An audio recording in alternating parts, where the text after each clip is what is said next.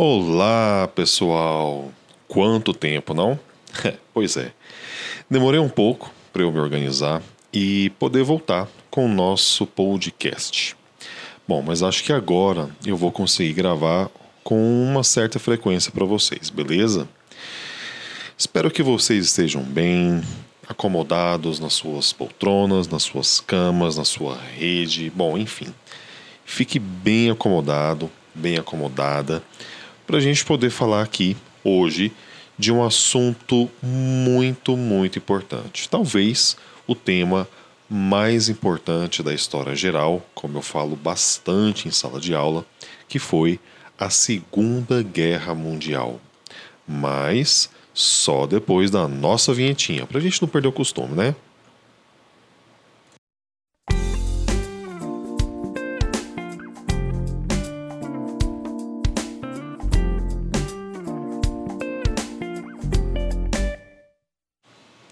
Ao falarmos da Segunda Guerra Mundial, não podemos ignorar que ela, na verdade, é fruto das disputas mal resolvidas da Primeira Guerra Mundial como se a Segunda Guerra fosse uma espécie de continuação da Primeira. Sim, pessoal, estou falando sobre o Tratado de Versalhes. Os países vencedores da Primeira Guerra impuseram punições que prejudicaram muito os países perdedores, principalmente a Alemanha. O cidadão alemão se sentiu humilhado com esse tratado pois ele deixa muito claro que os culpados pelo conflito, pela Primeira Guerra, foram os alemães. Bom, o que não é bem verdade, né? Mas isso de fato fez com que o alemão andasse meio que de cabeça baixa pelas ruas de Berlim, com uma autoestima lá no chão. Com o final da Primeira Guerra, foi criada a Liga das Nações, que na verdade foi incapaz de manter o equilíbrio internacional, ou seja, a paz. Porque sem adesão de vários países, como por exemplo o próprio Estados Unidos, não conseguiriam obter um consenso, eles não conseguiram obter um consenso internacional que construiria uma adesão política necessária para alcançar a tão sonhada paz. Então, assim, é, como, que um, como que a Liga das Nações ia dar certo, sendo que uma das maiores potências da época não fez parte. Meio difícil, né? A Liga das Nações não conseguiu, por exemplo, impedir a invasão do Japão na Manchúria no ano de 1931 e invasão da Etiópia pela Itália em 1935. A presença da União Soviética na Liga e a ausência dos Estados Unidos criou uma certa tensão entre os países, porque a presença russa era vista como uma certa desconfiança. Essa tensão acabou culminando com a expulsão da União Soviética da Liga em 1939. Assim, a Liga acaba pendendo para a preponderância dos interesses ingleses e franceses os grandes vencedores da Primeira Guerra. E isso favoreceu para o fortalecimento dos seus projetos colonialistas. Mas você acha que a Alemanha ficou de boa, quietinha, vendo seus rivais crescerem? De jeito nenhum. Ela começou a colocar em prática a sua política de expansão territorial. França e Inglaterra adotar uma política de apaziguamento em relação à Alemanha, a fim de evitar um novo conflito bélico. Tipo, eles não queriam bater de frente com a Alemanha nesse primeiro momento, deixando ela fazer o que, na verdade, Inglaterra e França também estavam fazendo. Como condenar ela? Né? Como condenar a Alemanha se as duas potências também estavam fazendo a mesma coisa, entendeu? Pois é. Só que a coisa saiu do controle porque essa expansão alemã acabou levando ao início da guerra. A partir da famosa ideologia em busca do espaço vital alemão, Hitler iniciou a ocupação do território da Renânia em 1936, que fazia fronteira com a França. É, pois é, já começou a complicar. Hitler, então, desrespeitou uma imposição do Tratado de Versalhes, que dizia que a Renânia deveria permanecer desmilitarizada. E isso já acendeu um sinal amarelo na França e na Inglaterra. Opa, peraí, alguma coisa não, não tá legal aí não. Bom, mesmo assim, eles não deram importância que esse movimento alemão precisava receber, simplesmente eles ignoraram. Um outro movimento nesse tabuleiro de xadrez foi muito importante, é, que foi impacto de que foi o pacto, o pacto de cooperação que Hitler firmou com Mussolini, o líder fascista alemão, em 1936. E pouco tempo depois, ele assinou um acordo similar com o Japão, um forte império com uma indústria de alto nível. Logo, precisava muito de ampliar o seu mercado consumidor.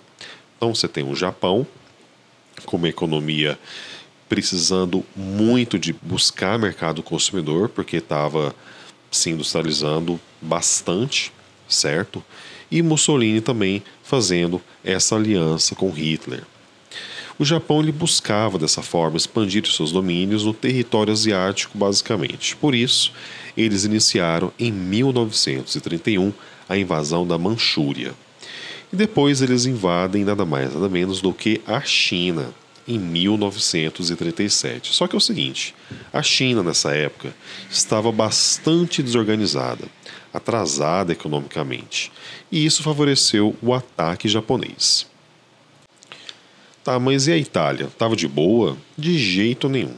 Ela aproveita para invadir a Etiópia em 1935 e depois a Albânia em 1939. Hitler, por sua vez, seguiu anexando a Áustria em 1938, com apoio da própria população austríaca a partir da confirmação de um plebiscito. Olha só, eles fizeram plebiscito para votar se eles iam ficar de boa ou não é, em relação à invasão de Hitler. E eles deram o ok para a invasão.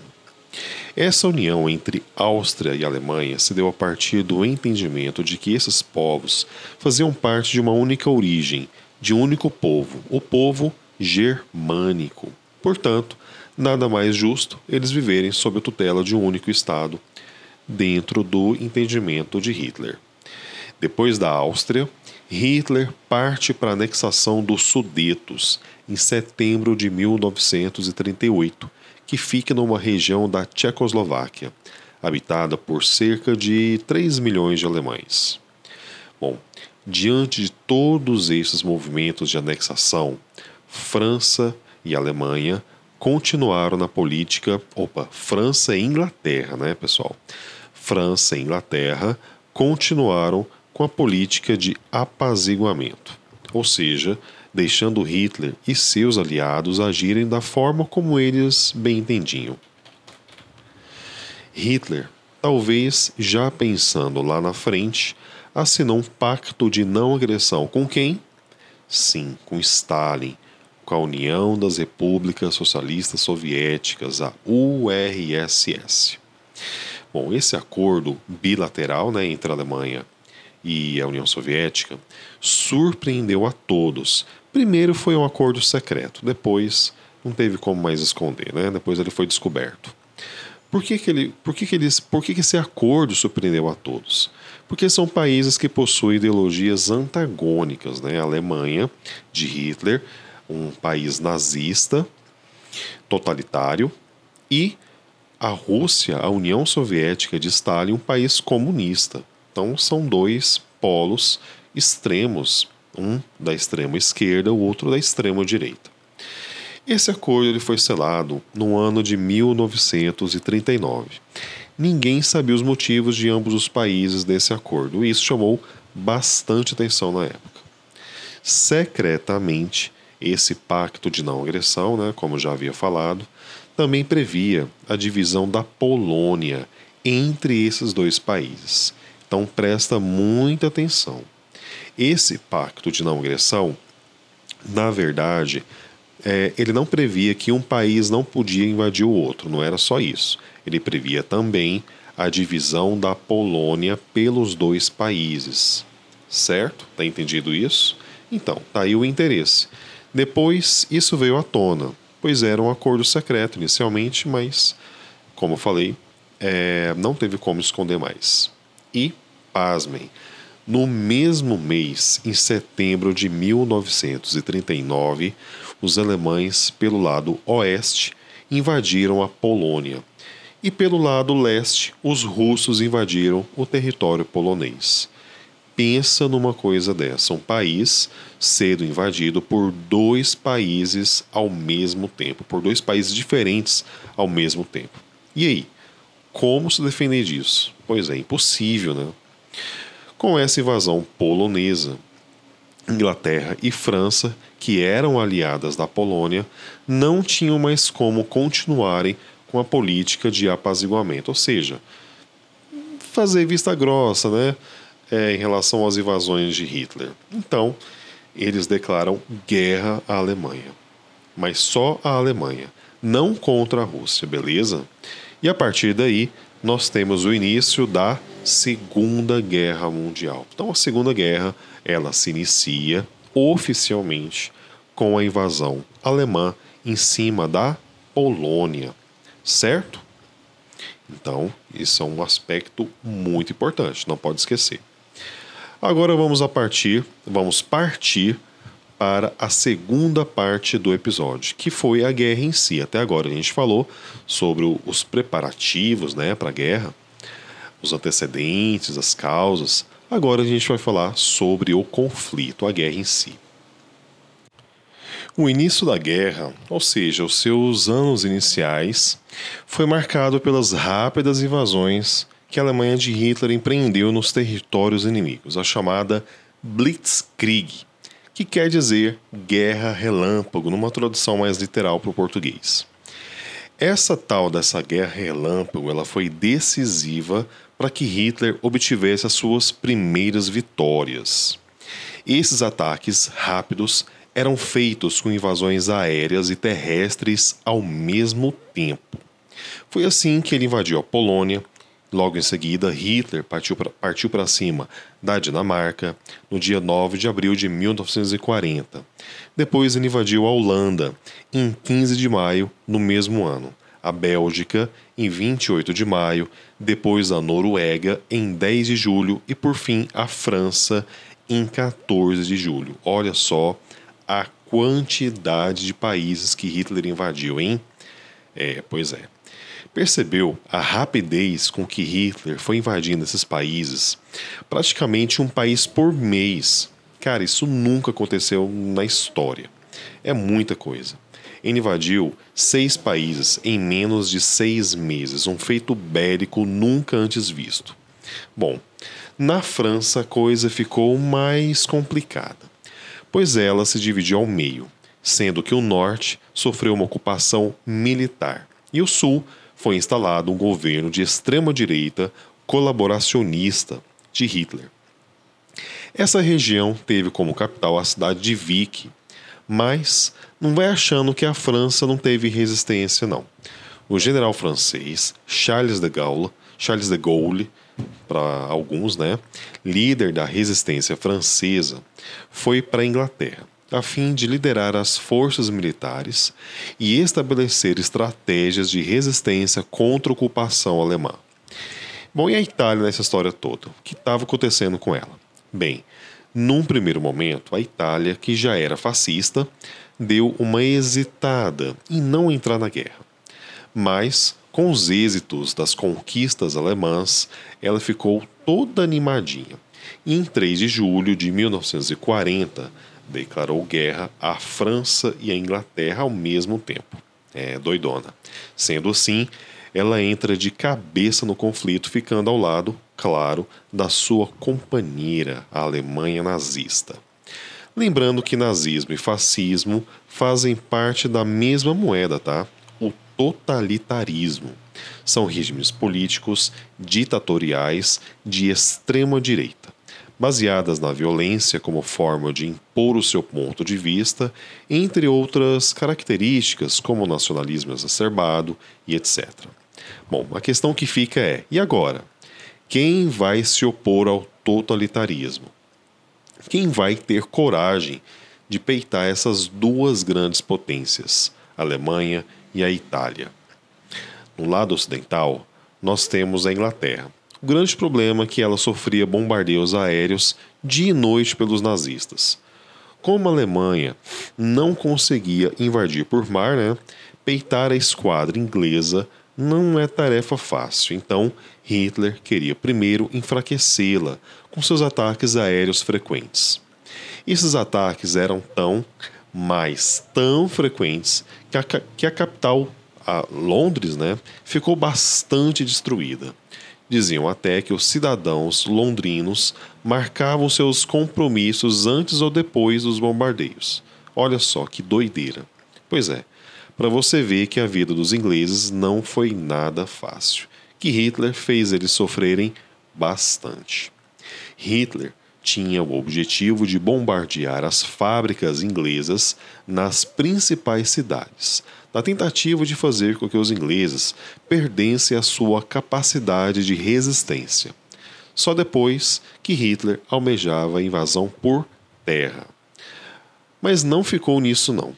A Inglaterra foi o primeiro país a desenvolver o radar sonar, utilizado nos seus navios, que foram capazes de identificar quando um avião nazista se aproximava. Com isso, a Inglaterra começou a se defender com mais êxito, com mais eficiência. Mas foi no ano de 1941 que as coisas começam a mudar de figura no conflito. Primeiro, a Alemanha resolve, tipo, do nada, invadir a União Soviética no mês de junho. Claro que isso criou uma motivação por parte de Stalin, qual fez com que os soviéticos se lançassem na guerra, e lógico, contra a Alemanha. Lembrando que esses dois países firmaram um pacto de não agressão mútua, lembra disso? Pois é, Hitler não respeitou esse acordo e partiu para cima com tudo da União Soviética sem dó nem piedade. E o segundo acontecimento que marca essa virada no conflito foi a invasão japonesa em dezembro na ilha de Pearl Harbor, uma base naval dos Estados Unidos localizada lá no Oceano Pacífico. Bom, esse ataque motivou os americanos a se unirem aos aliados e lutarem contra o eixo, é o eixo formado por Japão, Alemanha e Itália. Nesse período do conflito está formado os dois grandes grupos de países que lutaram entre si. De um lado, o eixo, como já falei, Alemanha, Itália e Japão, e do outro, os aliados, formados pelos Estados Unidos, Inglaterra, França e União Soviética.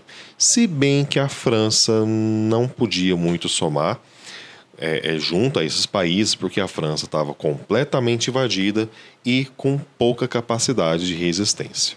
Mas ela teve a sua importância, sim, eu vou falar daqui a pouco. Entre os meses de junho de 1941 até agosto de 1942, os alemães avançaram em território adentro na Rússia.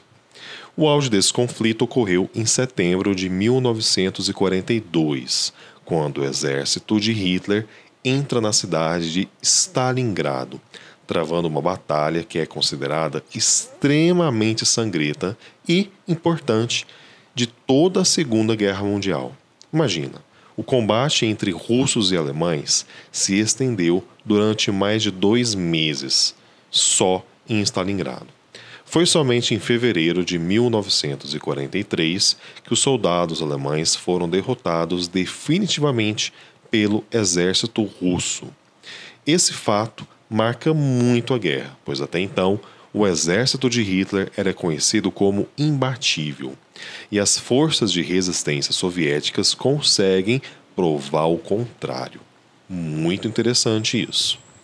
Outra reviravolta acontece no mês de junho de 1943, quando as tropas aliadas deram início à invasão do território italiano.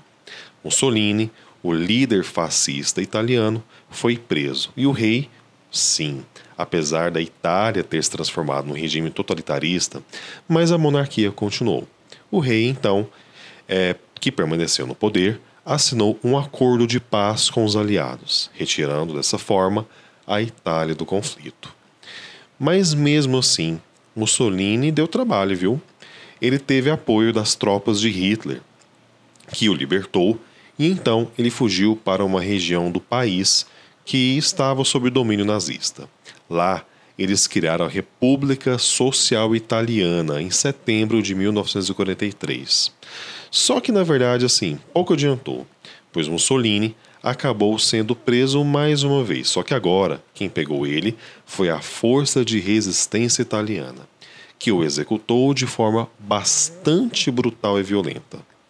Isso ocorreu já no ano de 1945, né, no finalzinho da guerra. O seu corpo, o corpo de Mussolini, foi exposto em local público. Os italianos começaram a nutrir um ódio muito grande pelo seu antigo líder fascista.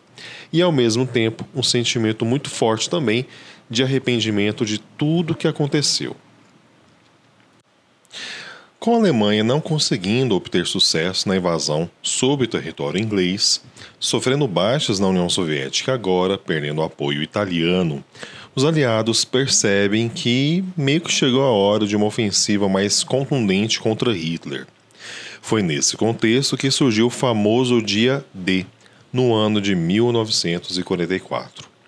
Nesse dia, ocorreu o desembarque das tropas dos aliados na Normandia, na França, dando início a um combate muito intenso contra as tropas alemãs.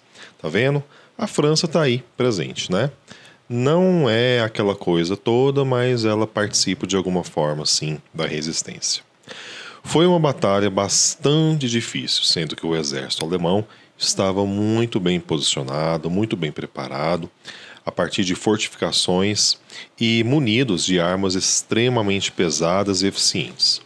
A região foi sendo conquistada pelas tropas aliadas palmo a palmo, e aos, e aos poucos os nazistas foram perdendo espaço, obrigados a cada vez mais recuarem. E assim, os aliados avançaram no território francês, no seu interior, varrendo de vez os nazistas de lá. A libertação de Paris ocorreu em agosto de 1944. Em seguida, eles partiram já para a fronteira em direção à Alemanha, para não darem tempo do inimigo tomar fôlego, se armar e formar uma contraofensiva. Do outro lado da Alemanha, ou seja, no seu lado oriental, o exército de Stalin obrigou o recuo cada vez maior das tropas alemãs. A União Soviética já havia ocupado praticamente a metade do país e a sua capital. Em abril de 1945, Berlim já se encontrava totalmente cercada, tanto pela frente ocidental, liderada pelos Estados Unidos, quanto pela Frente Oriental, liderada pelos soviéticos. E, em 8 de maio, a Alemanha se rende, colocando fim ao conflito na Europa. Mas a guerra continuava no lado extremo do Oriente, devido à não rendição por parte dos japoneses. Então, o governo de Henry Truman, vice de Roosevelt, que havia falecido, resolve convencer o Congresso norte-americano que a única saída é o lançamento das duas bombas atômicas sobre as cidades japonesas de Hiroshima e Nagasaki. Enquanto Truman discursava no Congresso, o avião carregado com as bombas já taxiava, se preparando para levantar voo. No dia 6 de agosto de 1945, foi lançada a primeira bomba sobre Hiroshima. E, em 9 de agosto, os Estados Unidos lançam a segunda bomba atômica na cidade de Nagasaki. Na cidade de Hiroshima, a bomba matou de maneira imediata, instantânea, 80 mil pessoas. E em Nagasaki, a bomba resultou na morte de 40 mil pessoas, também de maneira instantânea. As mortes em Nagasaki foram menores, porque a fumaça radioativa não se espalhou tanto por causa da região montanhosa. Após o lançamento das bombas, no dia 6 de setembro, o Japão assina a sua rendição, colocando assim o fim da Segunda Guerra Mundial. Esse conflito causou um impacto devastador em várias cidades principalmente as europeias, acabando com a sua força produtiva, tanto industrial como na agricultura. Um outro aspecto que chama atenção nesse conflito, fazendo com que ele se diferenciasse de todos os outros ao longo da história, além dos lançamentos das bombas atômicas, foram os campos de concentração. Sendo que a partir de 1935, após a aprovação da lei que proibia o casamento entre alemães e judeus, Hitler inicia a sua política de solução final, por meio do transporte de milhares de judeus aos campos de concentração. Mas não foi só judeu. Eu estou falando também de ciganos, eslavos, homossexuais, comunistas ou qualquer outro grupo que se opunha de certa forma ao regime nazista. O que acontecia nesses campos de concentração? Bom, basicamente, né, é, as pessoas que lá eram levadas, elas eram submetidas a trabalhos forçados, experiências científicas sem limites e inanição de gás nas famosas câmaras de gás. Esses grupos, principalmente judeus, foram mortos a partir de uma lógica presente na produção industrial, assassinato em larga escala com um custo cada vez menor. Por isso, a escolha pelo gás para matar essas pessoas, né? Grande quantidade de pessoas mortas a um baixo custo. Essa é a lógica.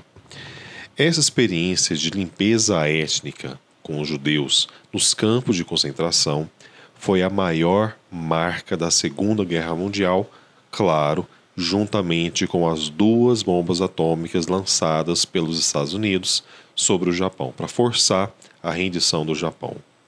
Esses dois fatos fazem da Segunda Guerra um conflito nunca antes visto na história. Entre 1945 e 1946, foi instalado um tribunal militar na cidade de Nuremberg, a fim de julgar os crimes de guerra cometidos pelos nazistas. A maioria dos acusados foi condenado à morte.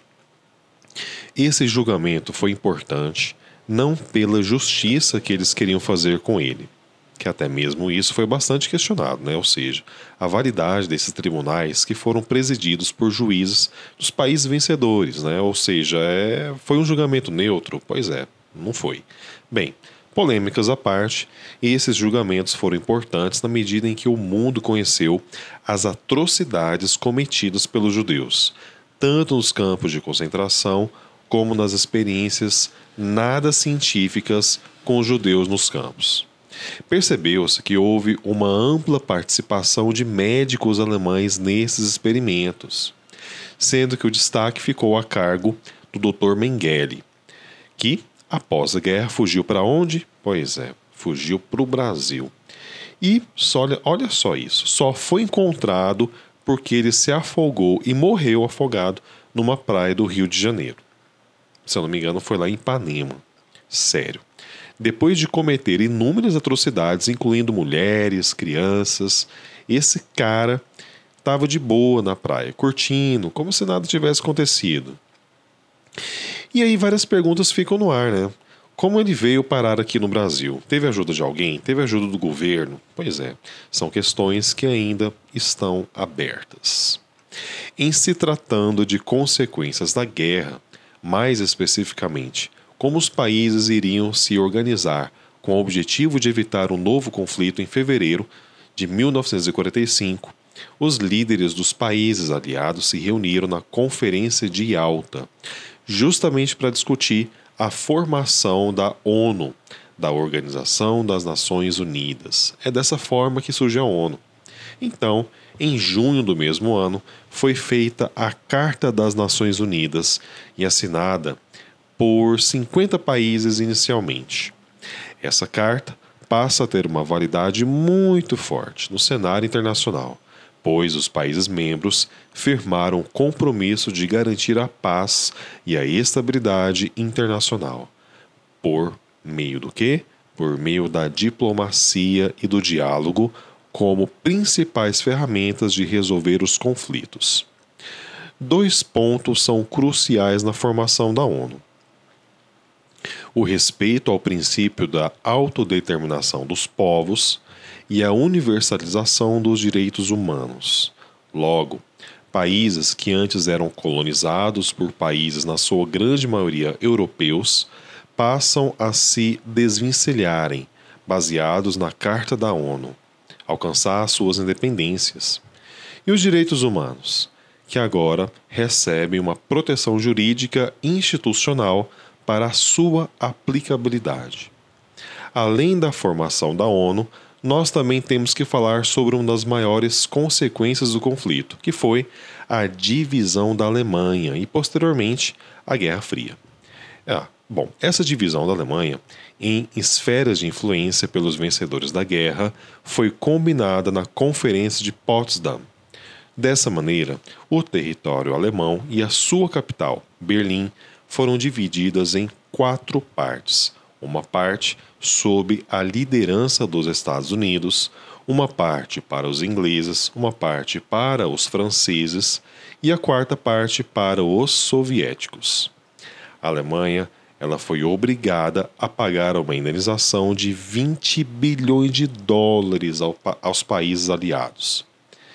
E como a Segunda Guerra levou à Guerra Fria, hein? Pois é, e isso já é tema para um outro episódio, beleza? Bom, é isso aí, pessoal. Eu espero muito que você tenha gostado desse episódio.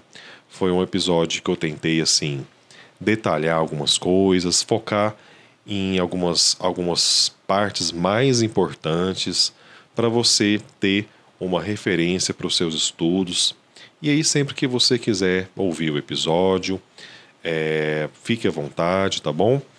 Quiser tirar alguma dúvida também, você pode acessar lá o meu site, lá tem um chat que você vai poder conversar comigo, tirar suas dúvidas.